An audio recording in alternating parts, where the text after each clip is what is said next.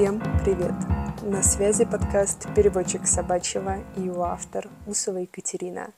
Я практикующий кинолог, занимаюсь дрессировкой и коррекцией поведения собак. Сегодня будет злободневная тема. Думаю, о ней уже написано много постов и снято много видео, но я-то еще ничего не говорила, поэтому сегодня речь пойдет о клетке. Краткий экскурс для тех, кто не в теме. Сейчас кинологи делятся на два лагеря. Те, кто ближе к новой кинологии и топят за гуманность, говорят, что клетка – это зло. Она ограничивает пространство собаки, не дает собаке удовлетворять базовые потребности, такие как потребность в движении, смене поверхности во время сна, ну и в целом ничего положительного не несет. Другая половина говорит о том, что клетка – это нормальный предмет, который можно использовать в жизни с собакой, не несущий вреда питомцу. Я могу согласиться и с первым, и со вторым лагерем, потому что клетка может нести и пользу, и вред. Если честно, я очень редко даю рекомендации по покупке клетки. Не то чтобы я всеми фибрами души против, просто особо не видела в этом смысла в своей практике. Но если я приезжаю к щенку или взрослой собаке, у которой уже стоит клетка, я в обязательном порядке уточняю, как владелец ее использует.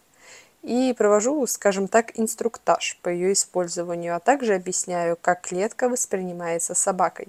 В целом, клетка не несет чего-то ужасного для собаки, но стоит соблюдать некоторые правила. Первое. Выбор размера клетки.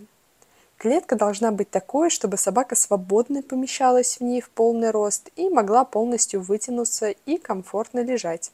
Второе. Приучение клетки. Приучение клетки – постепенный процесс, который происходит шаг за шагом. Сначала собаке нужно показать, что клетка – это уютно и вкусно. Можно выдавать в ней долгоиграющие лакомства, пока с открытой дверцей. Позже мы ненадолго закрываем дверцу и кормим щенка через решетку. Потом оставляем его одного в комнате на небольшой период времени и так далее. Обучение немного нудное, но очень действенное. История про то, что оставить щенка в первый же день приобретения клетки на 5 часов, при этом уйдя из дома, не сулит ничего хорошего ни для щенка, ни для вас в будущем. Потому что щенок, который боится одиночества и клетки, доставит вам куда больше хлопот, чем потратить около недели-двух на правильное приучение щенка. Третье. Наполнение клетки. В клетке обязательно должна быть мягкая подстилка. Обычное дно клетки сделано из жесткой пластмассы. Без подстилки собаки, особенно щенки, могут натереть себе проплешины и мозоли.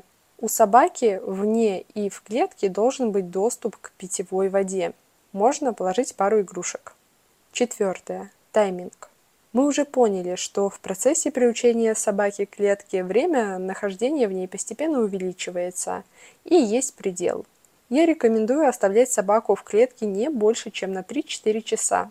Ограничивать собаку в движении долгое время действительно плохая идея. Но усталая собака без какого-либо дискомфорта проспит в клетке часик-другой во время вашего отсутствия. Пятое. Перед тем, как оставить собаку в клетке, убедитесь, что собака действительно готова отдыхать. Вы нагрузили ее умственно и физически.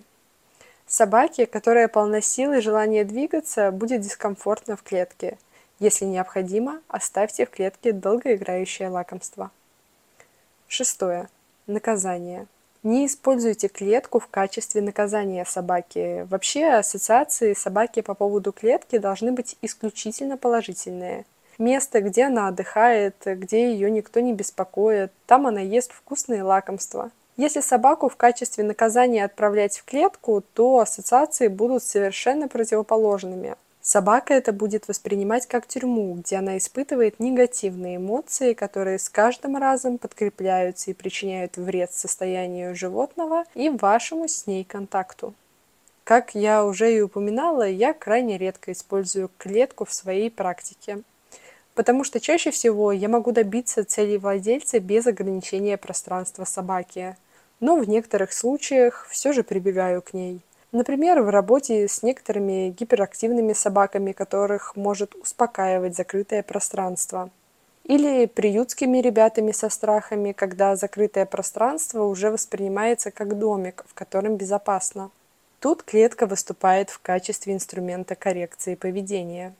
В редких случаях я могу порекомендовать купить клетку щенку, когда совсем не вижу других вариантов. Но такое случается не часто. То есть, если у меня есть альтернатива без ограничения пространства, я ее использую. Но если альтернативы нет или этот инструмент для коррекции поведения, я могу спокойно его использовать. Главное, чтобы клетка несла позитив для собаки, и владелец не пренебрегал правилами ее использования. Вот, как-то так. Надеюсь, вам было интересно, и вы узнали что-то новое для себя из этой темы. Свои вопросы вы можете задать в чате телеграм-канала. Ссылка в описании выпуска. Я буду благодарна вашей оценке и комментариям на той платформе, где вы меня слушаете. На связи был подкаст «Переводчик собачьего». Всем пока. До встречи в следующем выпуске.